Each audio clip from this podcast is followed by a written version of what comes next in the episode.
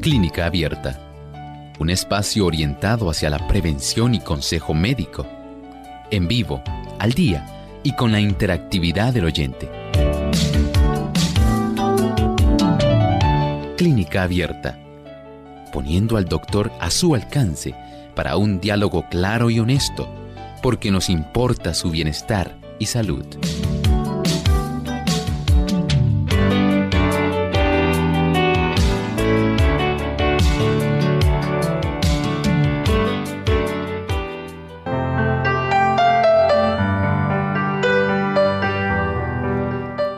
cordial saludo a todos nuestros amigos de Clínica Abierta. Ha llegado el momento para usted hacer su consulta en nuestro programa en el día de hoy.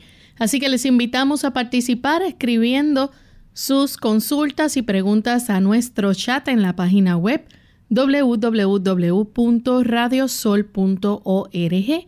También usted puede participar en vivo llamándonos nuestras líneas telefónicas en Puerto Rico Localmente es el 787-303-0101.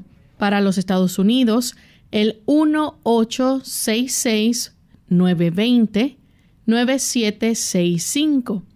Para los amigos que se encuentran en otros países, pueden comunicarse a través del 787 como código de entrada, 282-5990 y 787-763 7100. Desde ya puede comenzar a comunicarse para participar en nuestro programa. Y nos sentimos muy contentos de poder compartir en esta hora con cada uno de ustedes, amigos, porque nos importa su bienestar y salud. Brindamos nuevamente esta oportunidad para que se comuniquen a nuestro programa y puedan hacer sus consultas en el día de hoy.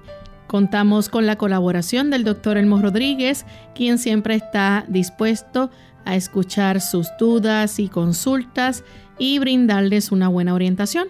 Saludos, doctor. Saludos cordiales, Lorraine. Saludamos a todos los amigos de aquí de Clínica Abierta. Y también enviamos saludos a todos los que ya se encuentran enlazados para sintonizarnos en el día de hoy. En especial, nuestro saludo hoy va hacia el país de Chile. Allá en Santiago nos sintonizan a través de Plenitud 98.9 FM y Máxima 99.1 FM. Así que les damos una cordial bienvenida a nuestro programa y les invitamos a todos a escuchar el pensamiento saludable a continuación. El pensamiento saludable dice así, el creador es el único que puede hacer surgir la vida que Él ha implantado. Cada semilla crece y cada planta se desarrolla por el poder de Dios. Recuerden que la vida no es algo inherente en cada planta, en cada animal, en el ser humano. Es el Señor el que se encarga de permitir que el aspecto de la vida se desarrolle y pueda entonces ejercer cada célula viva, puedan ejercer sus funciones, cada una de las cuales colabora para que cada uno de estos elementos vivos mantenga esa vitalidad. Es algo asombroso como nuestro Padre Celestial permite que la vida que Él posee propia en sí puede entonces también ser compartida con los objetos que son productos de la creación, entre los cuales usted y yo estamos. ¿Usted cree que no le interesamos a Dios? Sí le interesamos. ¿Por qué? Él nos ha dado la vida. Él ha permitido nuestra existencia.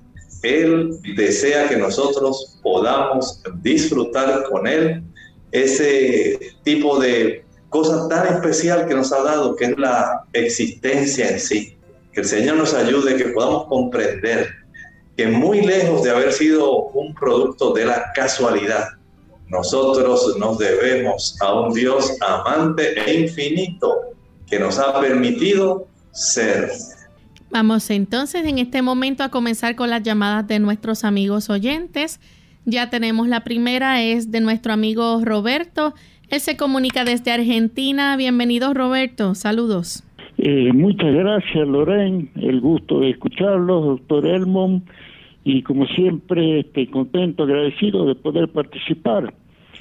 Este, doctor Elmon, estaba llamándolo para ver si pudo este, encontrar, munirse de los datos sobre eh, la cantidad de ácido araquidónico que es necesario consumir este, y qué alimentos este, eh, de origen vegetal nos proporcionan esa, esa cantidad. Este, desde ya muy agradecido y va mi deseo de que tengan un gesto del día muy bueno. Muchas gracias. Muchas gracias, señor Roberto. Le agradecemos. Sí pude indagar, no pude específicamente encontrar cuál es la cantidad de ácido araquidónico que requerimos diariamente, pero sí encontré algo que fue muy revelador. Y es el hecho de que aun cuando en las plantas sí existe el ácido araquidónico, es muy diferente a lo que ocurre con el ácido araquidónico de los animales. Escuche por qué. El ácido araquidónico, al igual que ocurre con, por ejemplo, la interacción entre estrógenos y progestágenos, ocurre con el ácido araquidónico y los ácidos grasos omega 6. Y esto es muy importante porque esa proporción entre unos y otros es lo que puede hacer la diferencia entre producir la inflamación o producir sencillamente un efecto beneficioso. Por ejemplo, en los animales existe abundancia de ácido araquidónico mucho más que el que existe en las plantas, pero en términos generales la ausencia de este tipo de ácidos que podemos decir que son esenciales, especialmente los omega 3, los omega 6 que son muy importantes, esa distribución no existe donde entonces abunda mucho más el ácido araquidónico, por lo cual al haber ese desbalance, el cuerpo lo que hace es desviar la producción de prostaglandinas que, son inflamatorias, por ejemplo, a la prostaglandina PGE2 en los productos de origen, digamos, vegetal donde hay cierta cantidad de ácido araquidónico también, eh, especialmente en aquellas plantas que precisamente también tienen una buena cantidad de omega 3 y omega 6. La proporción de estos ácidos omega 3 y omega 6 es mayor que la que provee el mismo producto vegetal en relación a la presencia de ácido araquidónico. Y como es muy diferente la proporción entonces, se puede facilitar que se produzcan prostaglandinas, pero no son las prostaglandinas inflamatorias. Recuerden que nuestro cuerpo va a utilizar también prostaglandinas que ayudan a que ocurra una vasodilatación. Hay prostaglandinas como la PGF2 y esta ayuda para que se reduzca la inflamación. Pero por supuesto, como le expliqué, si usted pudo llevar el hilo del pensamiento, la presencia de estos ácidos que nosotros eh, llamamos ácidos grasos que son esenciales, omega 3, omega 6, va a estar en proporción a la cantidad de ese ácido araquidónico, por lo cual no se desvía la producción de productos que sean inflamatorios, cosa que es la que ocurre en los productos animales donde sí hay abundancia de este ácido araquidónico, pero donde la mínima cantidad de omega 3 y omega 6 no facilita que se pueda desviar hacia el lado de las prostaglandinas o leucotrienos, citoquinas y otros factores que son necesarios. Por lo tanto, siempre observamos que va a haber un beneficio mejor, mayor, cuando ingerimos este tipo de producto que lamentablemente no pude encontrar cuánta es la cifra esencial, la cifra necesaria. Pero si en algún momento pudiera encontrar información adicional, con mucho gusto Roberto le estaría compartiendo con usted. Bien, la siguiente consulta la hace Wilfred de Estados Unidos. Adelante, Wilfred. Buenos días, Dios les bendiga. Saludos, Lorraine, y saludos, doctor Elmo. Igualmente. Eh, estoy llamando. La pasada, ahí el viernes llamé también eh, y eh, le hice la pregunta a la doctora, pero luego quedé un, un, poco confuso, además de que tuve problemas para escuchar este, la, la por la radio. y la, la pregunta es sobre que fui al médico recientemente y entonces me encontró que tengo la tiroides. Me dijo que en cuanto a la tiroides salió un poco bajito. Y él quiso, pues, eh, me recetó un medicamento. Entonces yo soy bien difícil para tomar medicamentos. De verdad no me gusta tomar medicamentos. Obviamente, pues si tuviera que hacerlo, pues no hay ni modo. Pero eh, quisiera saber eh, si hay alguna otra forma en que ya que es una cosa bien mínima, me dijo él, si yo pudiera poder trabajar en, favor de que eso se pueda arreglar. Eh, soy vegetariano y me gusta mucho comer frutas y vegetales, hago ejercicio, mi trabajo al aire libre, este y quisiera saber si hay alguna forma en cual yo pueda ayudar a que eh, esas hormonas puedan eh, arrancar por ellas mismas. Gracias. Wilfred, no se retire, no se retire. ¿Cuál fue la cifra de hormona estimuladora de la tiroides que reveló su estudio? el TSH. Me va a tener que perdonar, no la recuerdo y no tengo el papel conmigo ahora. Y no sabe si el médico le dijo si era hipotiroidismo o hipertiroidismo. Hipo, hipo. Hipotiroidismo. Hipo. Y, y le recetó levotiroxina.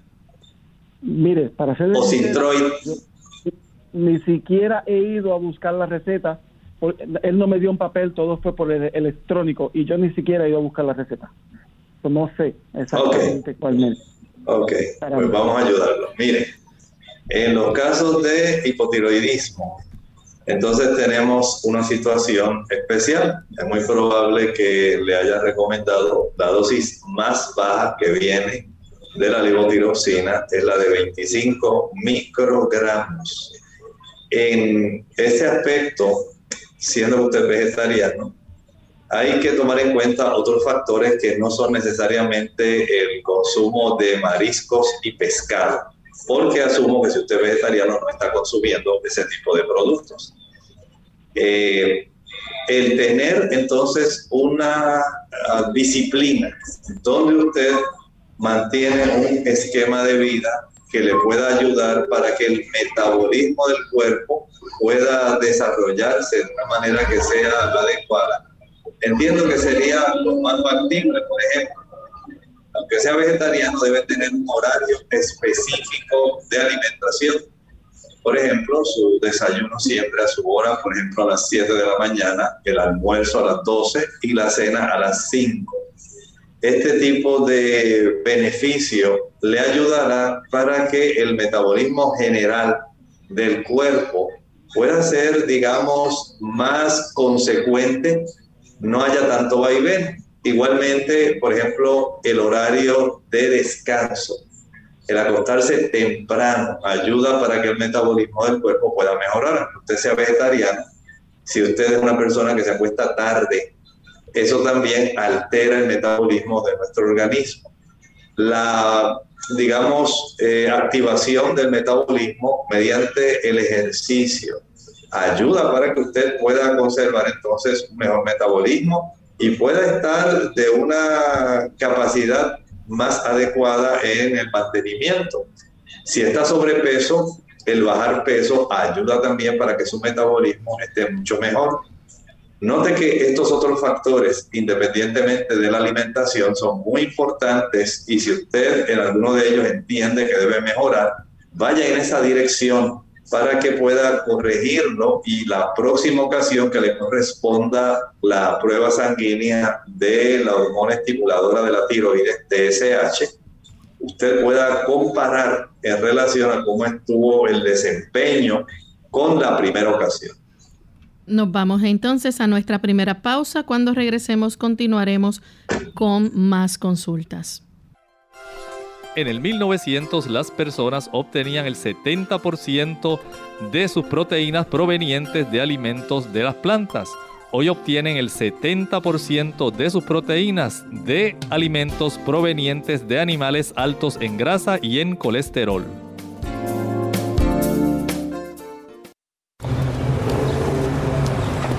Papá, ayer que me llevaste en la tienda me enseñaste algo que no se me olvidará nunca.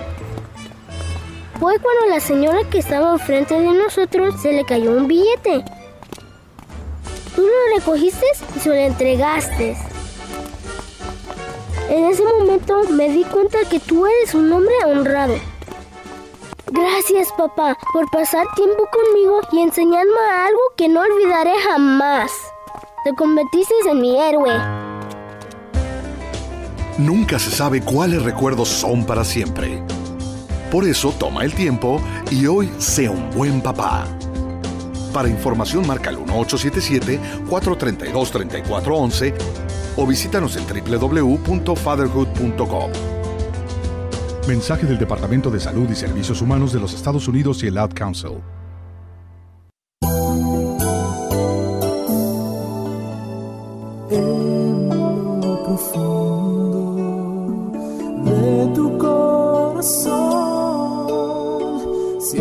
Que la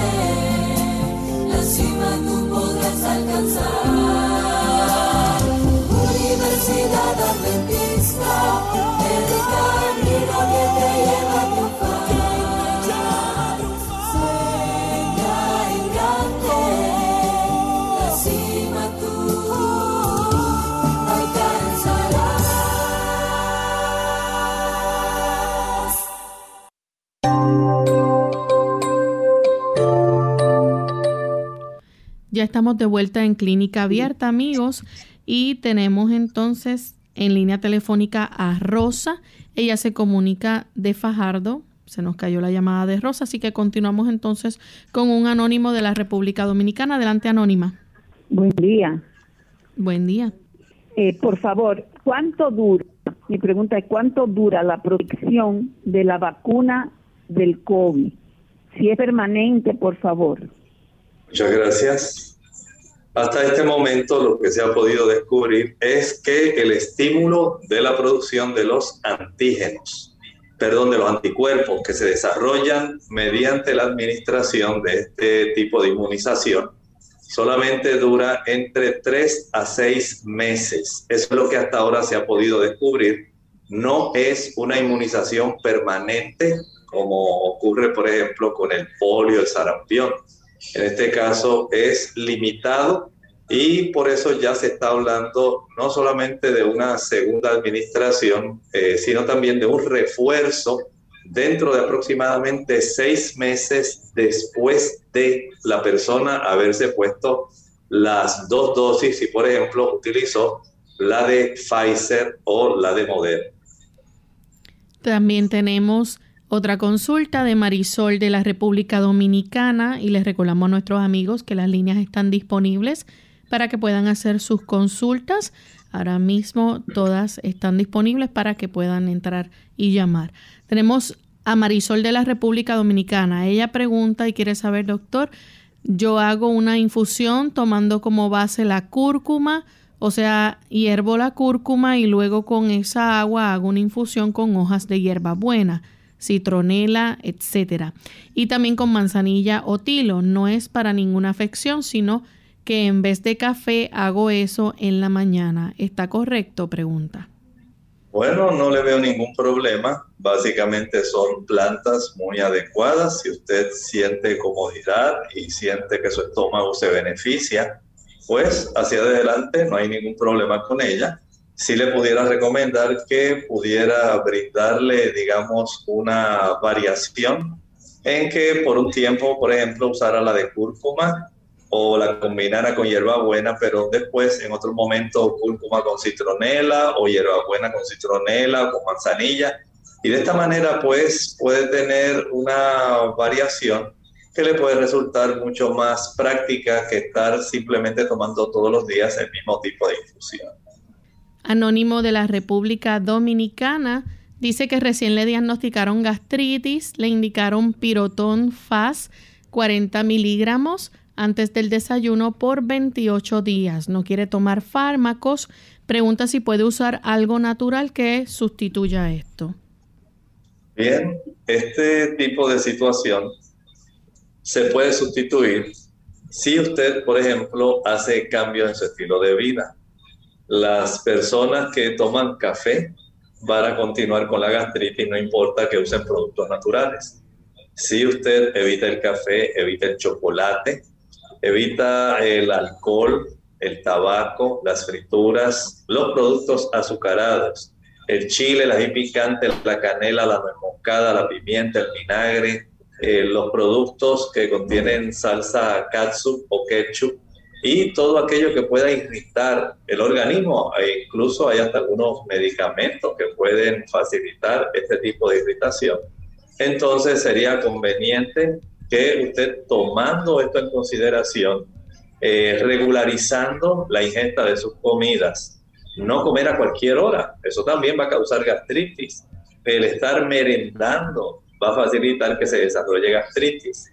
El pasar muchos corajes, el tener tensión emocional, eso facilita que se desarrolle la gastritis. Por lo tanto, tome en cuenta todo esto que estoy hablando y Pruebe entonces preparando el agua de papa. Va a mezclar en la licuadora dos tazas de agua con una papa cruda.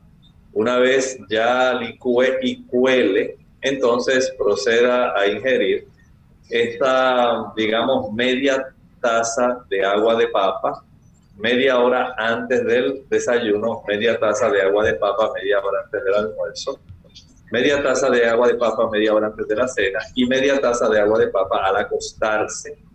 Practique esto diariamente, prepárelo diariamente por un tiempo aproximado de 6 a 7 semanas. Y pienso que haciendo esto y los cambios que le mencioné, puede tener el beneficio de corregir sus problemas sin la necesidad de tener que usar otro producto. La siguiente llamada la hace Fátima de la República Dominicana. Adelante, Fátima. Muy buenos días, bendiciones. Doctor, yo tengo un joven adolescente de 17 años y él tiene mucho mal aliento. Yo lo llevé al dentista, verificó sus piezas están bien y del estómago también lo llevé al gastro y de si no tiene gastritis ni nada. Me gustaría saber si usted me puede dar algún remedio natural. Muchas gracias.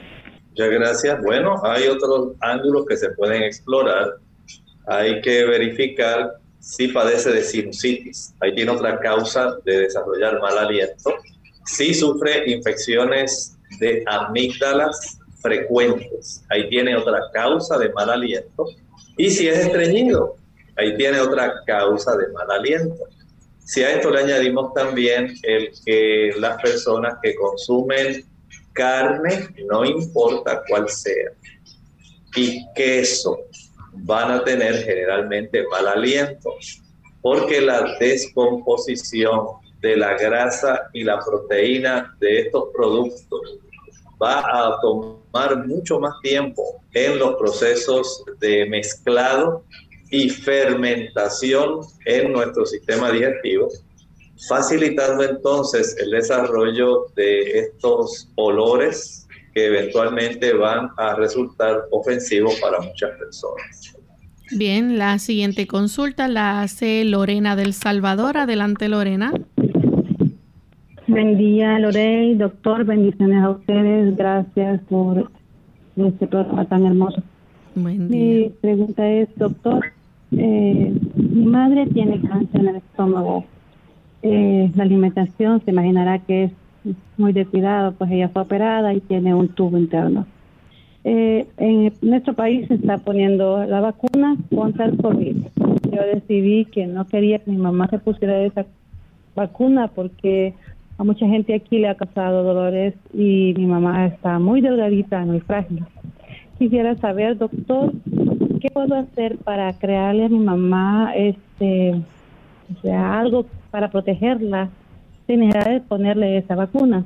Pues realmente yo ni creo en la vacuna. Eh, mi mamá está solo vegetales porque pues, yo tampoco le doy carne ni nada de eso, solo vegetales. Y quisiera saber qué puedo hacer para crearle a mi mamá algo que la proteja más de eso de COVID, que ella pues tenga una mejor, bueno, terminación de vida porque mi mamá pues está bastante muy delgadita, tiene 75 años y pero quiero que ella esté bien lo menos sus últimos días. Le agradecería mucho, doctor, y que Dios me lo bendiga mucho. Gracias. Muchas gracias, Lorena. Bueno, hay algunas cosas que usted pudiera hacer para aumentar la capacidad defensiva de su sistema inmunológico, aún en medio de la situación que ella está enfrentando. Y una de ellas es la ingesta abundante de un jugo que sea antioxidante el jugo antioxidante por la presencia de vitaminas y minerales que van a potenciar el sistema inmunológico, a la misma vez le da una mayor oportunidad de poder reparar aquellos tejidos que en medio de su situación ella pueda reparar más rápidamente. Por ejemplo, si puede adquirir una máquina de extraer jugos esto le ayudaría mucho. En esa máquina puede añadir una zanahoria, una remolacha o betabel.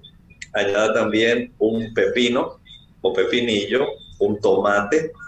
Añádale a esto el beneficio de dos o tres tallos de apio, el jugo de medio limón. Añada tres hojas de repollo tres arbolitos de brécol o brócoli, tres arbolitos de coliflor y medio diente de ajo. Si le puede añadir algunas hojas de espinaca, mejor. Esto lo va a pasar en esa máquina extractora de la cantidad de jugo que obtenga. Digamos que obtuvo unas 12 onzas. Esas 12 onzas divídala en tres tomas cuatro onzas al finalizar el desayuno, cuatro onzas al finalizar el almuerzo y cuatro onzas al finalizar la cena. De esta forma estamos ayudando a su sistema inmunitario. También si puede concentrarse un poco más en brindarle una mayor ingesta de frutas cítricas, naranjas dulces, chinas, toronjas, tamarindos, guayaba, eh, parcha o chinola o pasionaria. Estas son frutas que al igual que las uvas le van a ayudar para que mediante la vitamina C se pueda producir una mayor cantidad de interferón en nuestro cuerpo. También puede ella ayudarse de un suplemento que se llama la N-acetilcisteína. Se abrevia con las siglas NAC.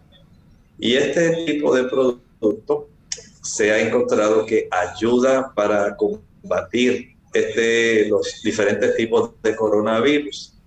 No exactamente que tenga que ser el COVID, pero sí eh, los coronavirus.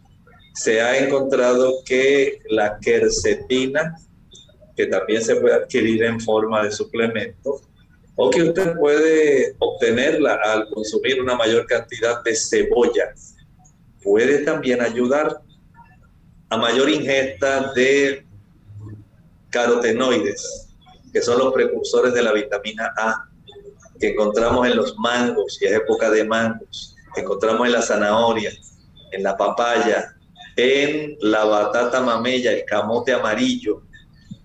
Este tipo de productos van a ayudar para que ella pueda tener una mayor cantidad de antioxidantes. Sumergir los pies en el agua más caliente que pueda durante 10 a 12 minutos cada noche antes de acostarse. Eso también le va a ayudar. Baños de sol cada día, media hora. Puede hacerlo, digamos, unos 8 minutos del lado derecho, 8 minutos de frente, 8 minutos del lado izquierdo, 8 minutos de espalda. Si lo puede practicar dos o tres veces al día, mucho mejor. Un buen descanso cada noche tomar bastante agua para que la sangre mantenga su fluidez y evitar, eh, digamos, desarrollo de inflamación. Todos ellos son beneficios que puede usted proveerle a su mamá. Y por supuesto, no olvide que la bendición de Dios es la que hace que este tipo de factores, de doctores de la salud, puedan obrar en su cuerpo, porque el Señor todavía sigue siendo poderoso para realizar milagros. Vamos entonces a nuestra segunda y última pausa. Cuando regresemos continuaremos entonces con más de sus preguntas. Caminar a diario puede ayudarle a perder peso y a mejorar su capacidad cardiovascular. Ah, no me diga que no tiene tiempo para hacer deporte. Hmm, deje ya de buscar excusas para ponerse en forma. La respuesta la tiene a sus pies. Claro, literalmente. Andar es un ejercicio sano, sencillo, al alcance de todos y que le puede ayudar a liberarse de los kilos de más. ¿Y sabe qué? El único requisito para caminar es calzar un buen par de zapatos y usar siempre calcetines para evitar rosaduras o ampollas. Para obtener los beneficios cardiovasculares que proporciona caminar, no basta con ir de shopping o deambular tranquilamente. Es importante que ande a un ritmo alto y constante durante 20 minutos, como mínimo. Se considera que el ritmo de una persona sana debe ser de unos 5 kilómetros por hora, lo que equivale a unos 12 minutos por kilómetro. Y para quemar grasa es imprescindible realizar esos 20 minutos seguidos. No sirve si se da dos paseos de 10 minutos cada uno. No. No, no, no. El organismo no empieza a fundir las reservas de grasa hasta pasado ese tiempo. Ah. Camine a diario porque mejorará su capacidad cardiovascular, tonificará los músculos y estimulará el metabolismo basal, lo que le ayudará a perder peso casi sin darse cuenta. Mm, y recuerde que la práctica de ejercicio moderado y regular es más eficaz para perder kilos que el deporte intensivo, pero ocasional, como un juego de fútbol. Sabe, si nunca ha hecho ejercicio y está totalmente fuera de forma, pues comience dando un paseo vigoroso tres veces por semana. A medida que se encuentre mejor, aumente la frecuencia hasta hacer una buena caminata diaria. Vaya aumentando el ritmo gradualmente, así como la duración del ejercicio. Caminar no solo adelgaza. No, no, está demostrado que su práctica regular reduce el riesgo de enfermedades cardiovasculares, la osteoporosis y la diabetes. ¡Wow!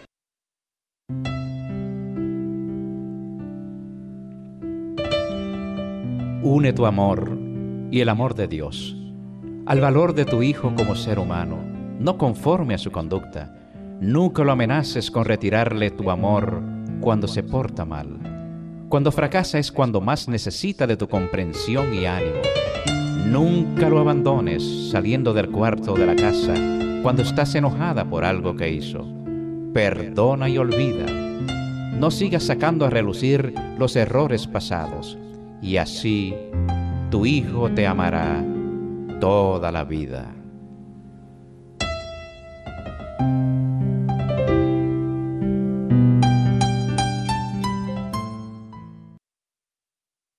Clínica Abierta.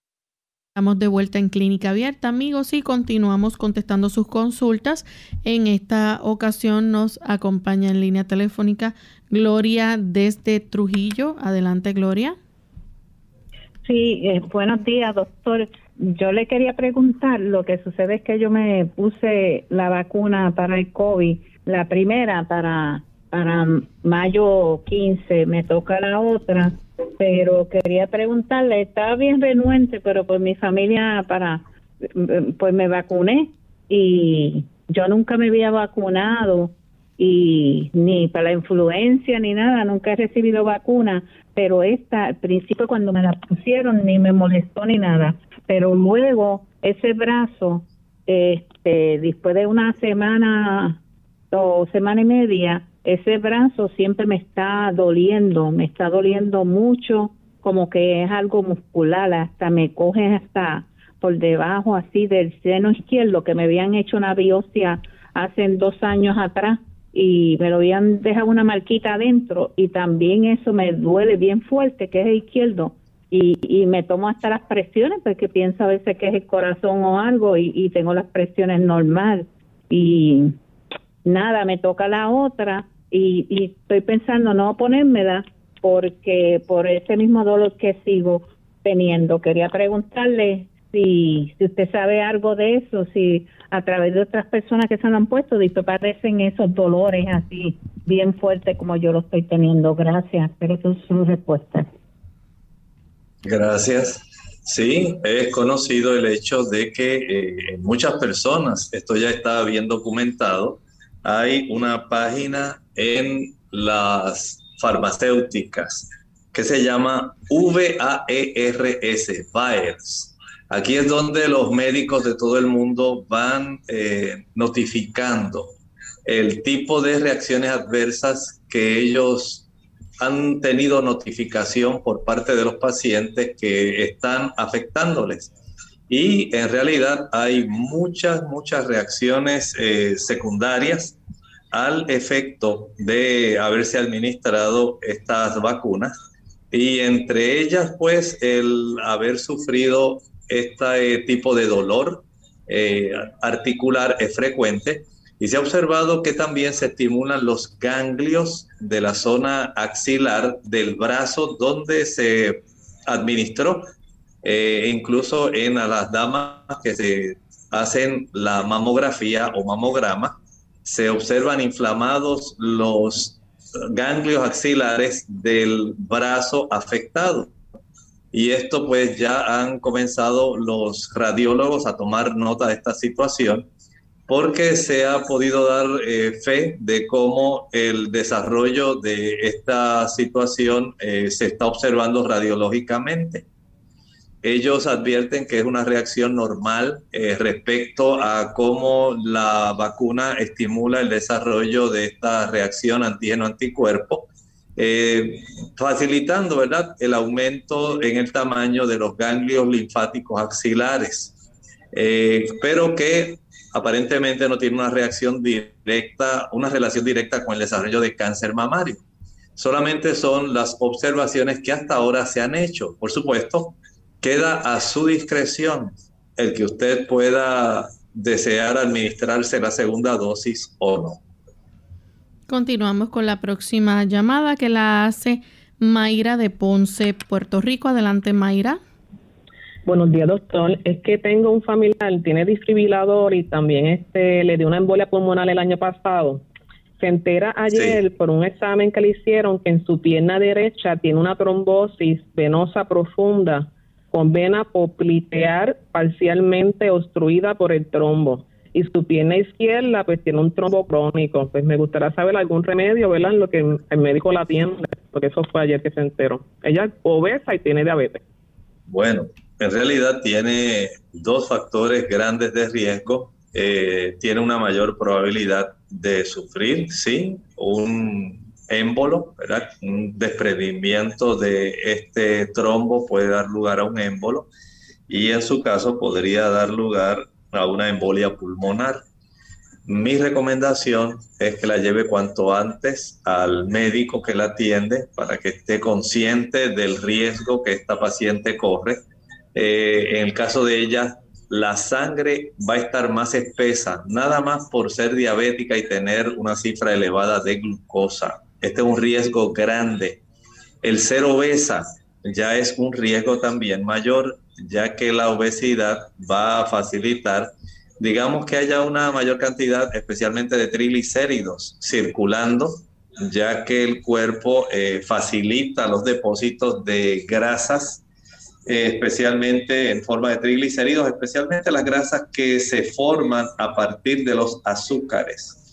Y esto pues lamentablemente si unimos eh, la glucosa más triglicéridos, el colesterol, ácidos grasos saturados, eh, el hecho de que el diabético, aun cuando toma mucha agua, se, se deshidrata más fácilmente porque la concentración de glucosa en la sangre la torna tan espesa que el cuerpo solicita eh, tomar más agua, pero a la misma vez va a estar orinando mucho más, por lo cual vuelve y se deshidrata. Y todo esto la pone ella en un mayor riesgo. Por lo tanto, llévela cuanto antes a su médico de cabecera que, o el cardiólogo que la atienda o el endocrinólogo para que esté consciente de este peligro, eh, si está a su alcance, ella poder cambiar su estilo de vida, su alimentación, tomar más agua, que yo entiendo que en este momento sería algo útil y necesario en ella. Esto le pudiera ayudar, pero inmediatamente yo les recomendaría que sí la llevara a su médico. La siguiente pregunta la hace Elda de Fajardo, Puerto Rico. Adelante, Elda.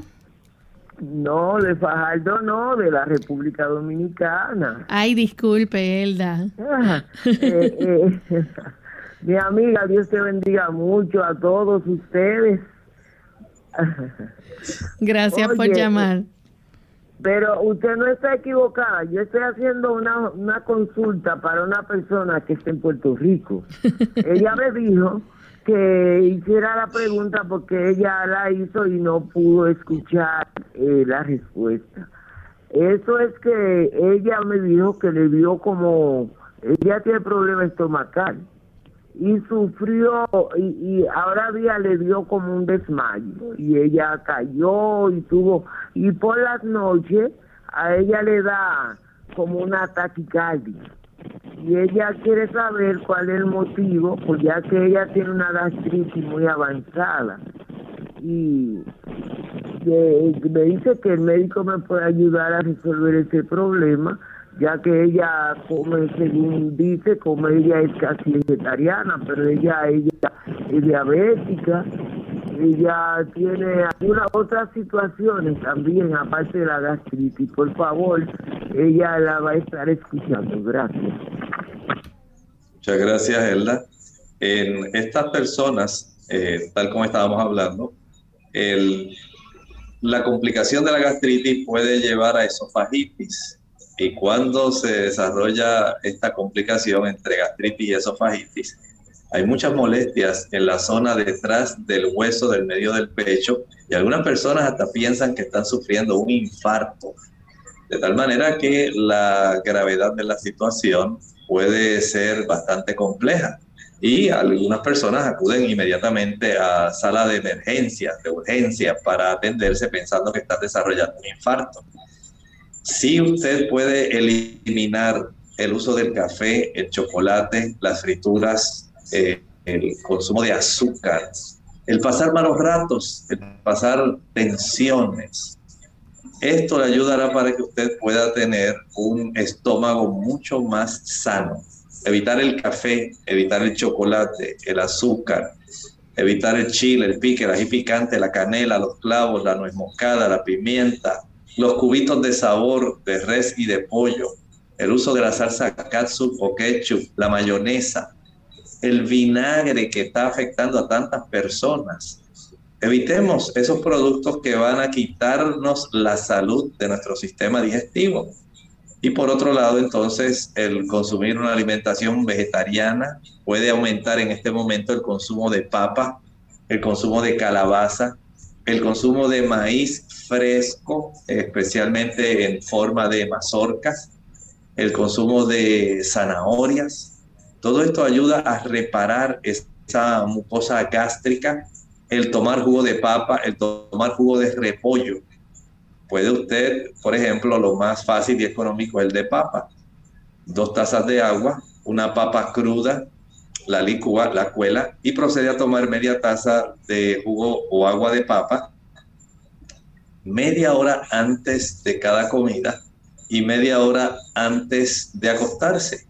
Esto lo va a practicar por cinco o seis semanas. De esta manera debe haber una mejoría en cuanto a su gastritis, no eh, trate de sentarse o acostarse al finalizar de comer. Trate de hacer lo mejor que pueda, de tal manera que al usted moverse, al dar una caminata, ayudará para que el problema se vaya desapareciendo lo más rápidamente posible. Bien. Tenemos entonces nuestra última llamada. El señor González se comunica de San Juan. Adelante. Si me pueden ayudar allá en el control, es la número 3. Gracias. Hello. ¿Me escuchan? Ahora sí le escuchamos, señor González. Ah, ok. Buen día y gracias. Mire, este, yo quería saber por qué.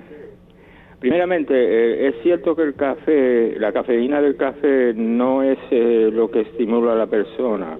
Es que la cafeína hace que el cuerpo segregue adrenalina. La adrenalina es la que produce la sensación o el estímulo. ¿Y, y por qué mi hermana puede beber café antes de acostarse de noche y dormirlo más bien? Y yo si acaso bebiera café, tengo que beberlo bien temprano por la mañana, porque si lo bebo más tarde, no voy a dormir esa noche. Gracias. Bueno, pues mire, la cafeína sí es una amina vasoactiva y es una amina neuroestimulante. No es solamente por vía de la adrenalina, sino también directamente tiene un efecto eh, en el sistema nervioso central, también en los vasos sanguíneos. O sea que sí tiene sus efectos que son adversos directamente. En el otro punto, las personas no todas reaccionan igual a los diferentes eh, tipos de químicos que hay en el cuerpo. Eh, usted sabe que hay personas que, por ejemplo, pueden tomarse un té, digamos, de valeriana y duermen muy, muy bien. Hay otras que se toman la valeriana y prácticamente no les hace nada y deben combinarla entonces con otros productos. Eh, generalmente las personas sí les afecta el conciliar el sueño cuando toman café el hecho de que su hermana sea una excepción, pues son cosas excepcionales. Pero en términos generales, la mayor parte de la población sí le afecta el conciliar el sueño cuando toman café. Bien, Elena Ramírez de la República Dominicana dice que en un niño de dos años, mediante chequeo físico, la fisiatra diagnosticó recurvatura. Dice, ah, perdón, refirió cinco sesiones de terapia física y dice que necesita estudios más profundos para el diagnóstico y si las terapias solas resuelven o podría necesitar cirugía. La curvatura que se desarrolla especialmente en forma anormal en la zona de las rodillas. Esto es, eh, digamos, muy, digamos, necesario en su caso que usted lo lleve a un ortopedista no se conforme solamente con llevarlo a un fisiatra. Lleve a un ortopedista para que éste con la radiografía pueda medir el ángulo en, relación a los huesos de la pierna y de acuerdo a cómo él ve ese ángulo y ve la situación de la rodilla, entonces va a recomendarle que pueda entonces saber si se va a realizar cirugía o no llévelo a un ortopedista. La siguiente consulta la hace Carolina de la República Dominicana, tiene gastritis, pregunta qué recomendación daría el doctor en cuanto a alimentación y tratamientos, es vegana. Muy bien, las personas, aunque sean veganas, si por ejemplo comen fuera de horarios, usted puede desarrollar gastritis el hecho de que usted haga merienda puede facilitar el desarrollo de gastritis.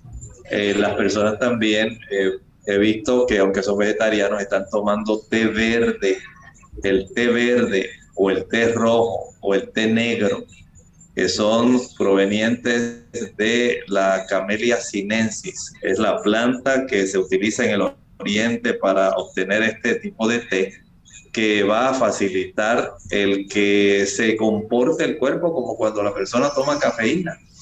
Esto también ayuda a producir ardor y gastritis en el estómago. Evite el café. Muchas personas piensan que como el café es natural, la cofea arábica no tiene nada que ver con otros productos y como es vegetariano, pues sencillamente las personas lo aceptan muy cómodamente el café irrita. Sí es un producto de origen vegetal, pero es dañino, no lo utilice. Evite también el consumo de chocolate. El hecho de que usted sea vegetariana, si toma o come chocolate, se va a irritar su estómago. El uso del chile, el pique, el ají picante, la canela, todos ellos son productos vegetarianos, pero le van a afectar y le van a irritar. Así que evítelo, el vinagre, aunque sea de manzana, aunque sea orgánico, no lo utilice, aunque sea artesanal, va a irritarle. Por lo tanto, no lo puede utilizar. Añádale a esto entonces el consumo de frituras. Las frituras van a irritar el estómago. También eh, hay que tomar en cuenta que además de eso, el comer entre comidas, usted puede ser vegano, pero si come entre comidas se va a irritar. Si es vegano, pero es muy temperamental, es una persona que se enoja fácilmente, que no tolera básicamente que las cosas le salgan mal y usted vive mucha ansiedad y tensión emocional. Aunque sea vegana, va a sufrir gastritis. Por lo tanto, tome en consideración estos aspectos que estoy mencionando y, y si usted puede preparar en la licuadora, digamos, dos tazas de agua y añadir la cuarta parte de un repollo finamente usted va a tener el beneficio de observar cómo comienza a desaparecer esta gastritis porque el jugo de repollo, al igual que el agua de papa, son muy eficaces para poder contrarrestar la acidez, la irritación y la inflamación gástricas. Bien, ahora sí ya hemos llegado al final de nuestro programa. Agradecemos a los amigos por la sintonía que nos han brindado y les invitamos a que nos acompañen la próxima semana donde estaremos discutiendo otro interesante tema aquí en nuestro programa de clínica abierta. También aquellos amigos que no pudieron comunicarse para hacer sus consultas, les invitamos la próxima semana, martes, jueves o viernes, a participar y poder realizar las mismas, ya que es nuestra edición libre de temas y usted puede preguntar de cualquier tema de salud. Vamos entonces a finalizar compartiendo esta reflexión para meditar. En el libro de Apocalipsis, la revelación que Jesucristo le dio a Juan para que le enviara a las iglesias. Dice que mientras recibía la revelación, el capítulo 1 y el versículo 13, se volteó a ver quién hablaba con él. Y dice el 13, y en medio de los siete candeleros uno semejante al Hijo del Hombre, vestido de una ropa que llegaba hasta los pies y ceñido por los pechos con una cinta de oro. Ahí tenemos a Jesús, nuestro sumo sacerdote, en el lugar santo del santuario celestial. Y la proximidad de los siete candeleros de oro nos facilita el poder ubicarlo cómodamente en esa área vemos que esta revelación tiene que ver mucho con el aspecto de la salvación del hombre.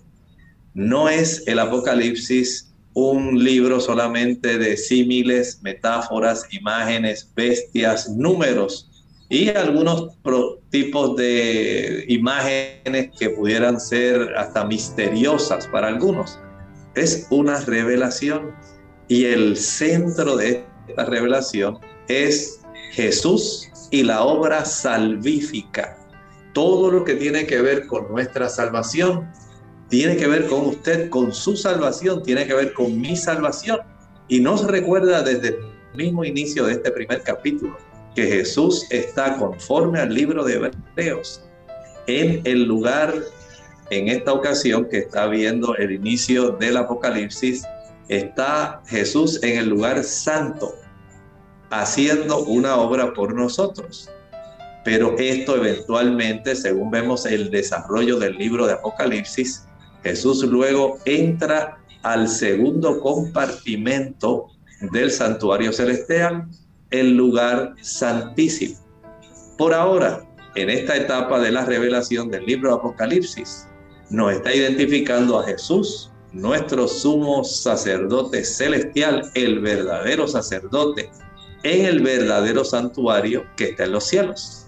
Lea el libro de Hebreos, el capítulo 8, para que usted pueda ir afinando el conocimiento y la maravillosa obra que Jesús, nuestro sumo sacerdote, abogado e intercesor, realiza por nosotros en este momento. Bien amigos, nosotros ya hemos llegado al final de esta edición. Agradecemos el apoyo y la sintonía y nos despedimos con mucho cariño. El doctor Elmo Rodríguez Sosa y Lorraine Vázquez. Hasta la próxima.